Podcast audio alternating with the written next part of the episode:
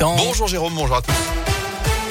Et à la une de l'actu, de 6, sixième médaille de l'équipe de France au JO d'hiver à Pékin, la cinquième en argent avec la deuxième place ce matin de Chloé Trespoche en snowboard cross battue seulement par l'américaine Lindsay Jacobelli. C'est sa deuxième médaille pour la française de 27 ans après le bronze à Sochi il y a 8 ans.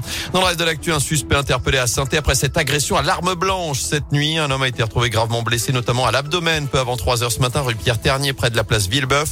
L'individu a été transporté à l'hôpital Nord. L'enquête se poursuit.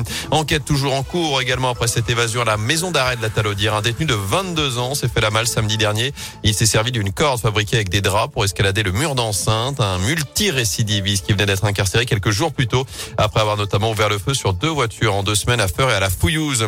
À retenir ce coup de pouce en pleine crise de l'énergie, le patron de Total annonce ce matin un chèque de 100 euros pour 200 000 abonnés au gaz en situation de précarité. Il promet également une baisse de 5 euros pour un plein de 50 litres pendant trois mois à partir de la semaine prochaine dans un millier de stations en zone rurale.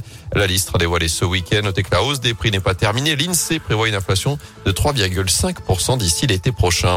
En foot, Monaco premier qualifié pour le dernier carré de la Coupe de France. La SM vainqueur 2-0 face à Amiens hier soir à Louis II. À suivre aujourd'hui le choc entre Nice et Marseille et le duel d'amateurs entre Bergerac et Versailles, deux équipes de quatrième division.